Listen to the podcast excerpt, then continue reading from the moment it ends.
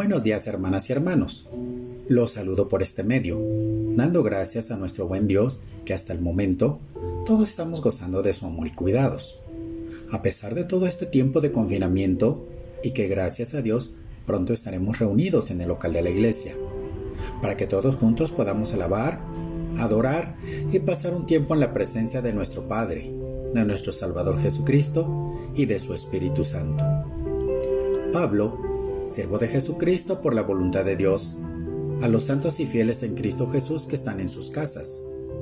Gracia y paz a vosotros, de Dios nuestro Padre y del Señor Jesucristo. Continuando con nuestro tema de las marcas de un cristiano que se encuentran en el libro de Romanos capítulo 12, versículos 14 y 15, nos dice, Bendecid a los que os persiguen, bendecid y no maldigáis, gozaos con los que se gozan, llorad con los que lloran el, Señor Jesucristo nos dejó una gran enseñanza en lo que conocemos como el Sermón del Monte o las Bienaventuranzas. En cuanto a lo que estamos viviendo con respecto a las marcas de un verdadero cristiano, sobre todo cuando tenemos que orar por aquellos que nos persiguen y maltratan, por nuestros enemigos. Es algo que va en contra de nuestra propia naturaleza, pues en la actualidad nadie se deja de nadie es muy común escuchar a los hermanos que tienen hijos. Cuando sus hijos les hacen algo en la escuela, sus consejos de, entre comillas, mucha sabiduría es, cuando te hagan algo, defiéndete, no te dejes. Pero veamos lo que nos enseñó Jesús. Y no nada más nos los enseñó, sino que Él fue el más claro ejemplo.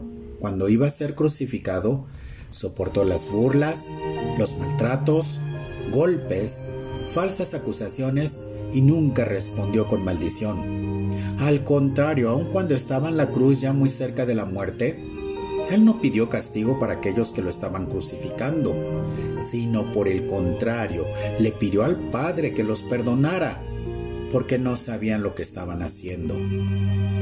Jesús dijo, Ustedes saben que se les dijo a nuestro pueblo, ojo por ojo y diente por diente. Pero ahora yo les digo, no te pongas en contra de una persona mala.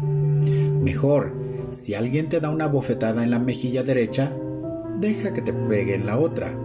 Si alguien trata de ponerte una demanda para quedarse con tu camisa, entrégala también tu abrigo. Si alguien te obliga a caminar un kilómetro con él, camina dos. Al que te pida algo, dáselo. Y al que te pida algo prestado, préstaselo. Amad a vuestros enemigos. Ustedes también saben que se dijo, ama a tus enemigos, pero odia a tus... Perdón, ama a tus amigos, pero odia a tus enemigos. Pero ahora yo les digo que amen a sus enemigos y pidan en sus oraciones por, lo, por los que los persiguen. De esta forma, ustedes serán hijos del Padre que está en el cielo. Él hace que el sol salga tanto para los malos como para los buenos él es también que hace que la lluvia caiga tanto para los que hacen el bien como para los que hacen el mal. Mateo 5, 38 al 44. Qué difícil la tenemos, pero si realmente somos cristianos, se debe notar que realmente hacemos lo que Dios nos manda en su palabra. También el apóstol Pablo nos dio un ejemplo de no maldecir y mucho menos a nuestras autoridades. Entonces Ananías, el jefe de los sacerdotes, ordenó que golpearan a Pablo en la boca. Pero Pablo le dijo, es Dios quien lo va a golpear a usted, hipócrita. Usted tiene que juzgarme de acuerdo con la ley. Entonces, ¿por qué la desobedece ordenando que me golpeen? Los demás judíos de la junta le dijeron, ¿por qué insultas al jefe de los sacerdotes de Dios? Pablo contestó, Amigos, yo no sabía que él era el jefe de los sacerdotes. La palabra dice que no debemos hablar mal del jefe de nuestro pueblo. Hechos 23, del 2 al 5. Y Éxodo 22, 28 dice, no hablen mal de los jueces ni maldigan a sus gobernantes. A nosotros no nos toca juzgar y mucho menos maldecir. Lo que nosotros debemos hacer es orar por nuestras autoridades. Ellos tendrán que dar cuentas a Dios.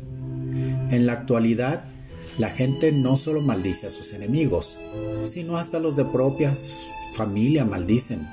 En el libro de Santiago 3, del verso 8 al 11, nos dice, pero ningún hombre puede domar la lengua, que es un mal que no puede ser refrenado, llena de veneno mortal. Con ella bendecimos al Dios y Padre, y con ella maldecimos a los hombres que están hechos a la semejanza de Dios.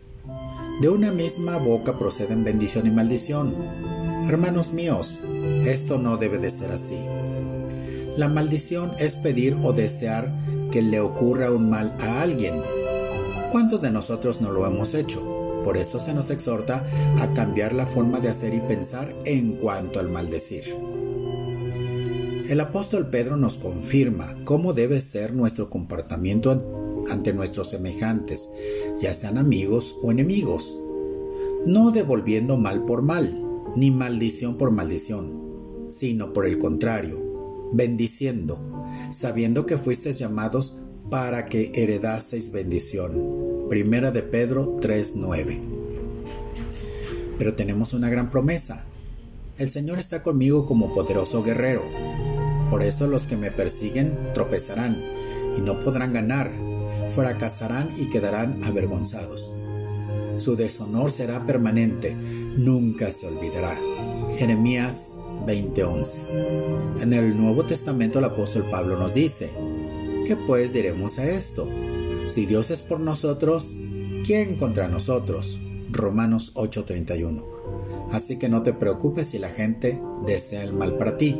Tenemos estas grandes promesas de parte de Dios.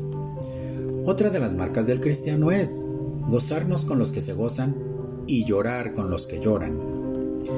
En el Antiguo Testamento vemos la historia de Esther y Mardoqueo en Persia, cuando ellos y el pueblo judío iban a ser eliminados por el decreto de Amán.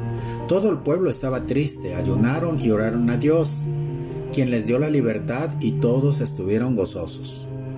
Mardoqueo ordenó que se pusiera por escrito lo sucedido y envió cartas a todos los judíos del reino de Azuero, tanto a los que vivían en las provincias cercanas como en las lejanas en esas cartas Mardoqueo les ordenaba que cada año los días 14 y 15 del mes de Adar serían de fiesta para recordar el mes y los días en que los judíos se liberaron de sus enemigos y su sufrimiento y tristeza se cambió en gozo y alegría. En esos días de fiesta se harían regalos unos a otros y ayudarían a los pobres. El pueblo de Israel es una gran figura ahora de la iglesia.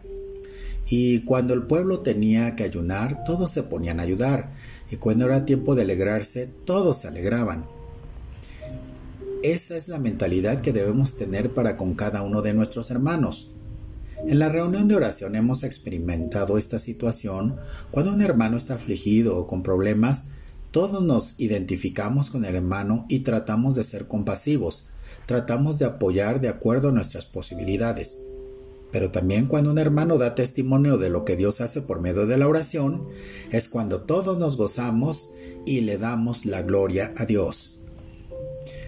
La sociedad se ha vuelto muy indiferente a las necesidades de las personas y desafortunadamente a veces tenemos esta misma actitud como creyentes. Y esto no es de sorprendernos, pues el Señor Jesucristo nos los advirtió y dijo, ¿con quién puedo comparar a la gente de esta generación? Son como los muchachos que se sientan en las plazas y un grupo le grita al otro, nosotros tocamos la flauta para ustedes, pero no bailaron. Cantamos una canción triste, pero no lloraron. Mateo 11:16. Hermano, no permitas que la envidia y amargura te impidan gozarte con aquellos que están alegres, sobre todos, sobre todo los de la familia de la fe. O también por la dureza de tu corazón, no te permita llorar con los que lloran. En el transcurso de la, vista, de la vida he visto gente amargada, le cuesta mucho trabajo alegrarse aún con las cosas buenas que le suceden. En una ocasión a un hermano en su trabajo lo ascendieron de puesto y con un mejor sueldo, y en vez de alegrarse decía, sí, pero no tengo una esposa. ¿Para qué me alegro? Pues este hermano era soltero, no había encontrado una muchacha con quien casarse. Caemos en la situación de no ser felices con lo que tenemos y ser infelices por lo que no tenemos. Y por el contrario, a veces pensamos que somos muy fuertes cuando no expresamos nuestros sentimientos, sobre todo cuando hay tristeza y criticamos a la gente que llora. Nos atrevemos a decir que no tienen fe y no nos damos cuenta que nosotros somos los que necesitamos ayuda. El apóstol Pablo nos dice lo siguiente, sobrellevad los unos las cargas de los otros y cumplid así la ley de Cristo. Gálatas 6.2. La gente dice que tenemos que ser empáticos con aquellos que están pasando una situación difícil, pero ¿qué es la empatía? Es la participación afectiva de una persona en una realidad ajena a ella, generalmente en los sentimientos de otra persona.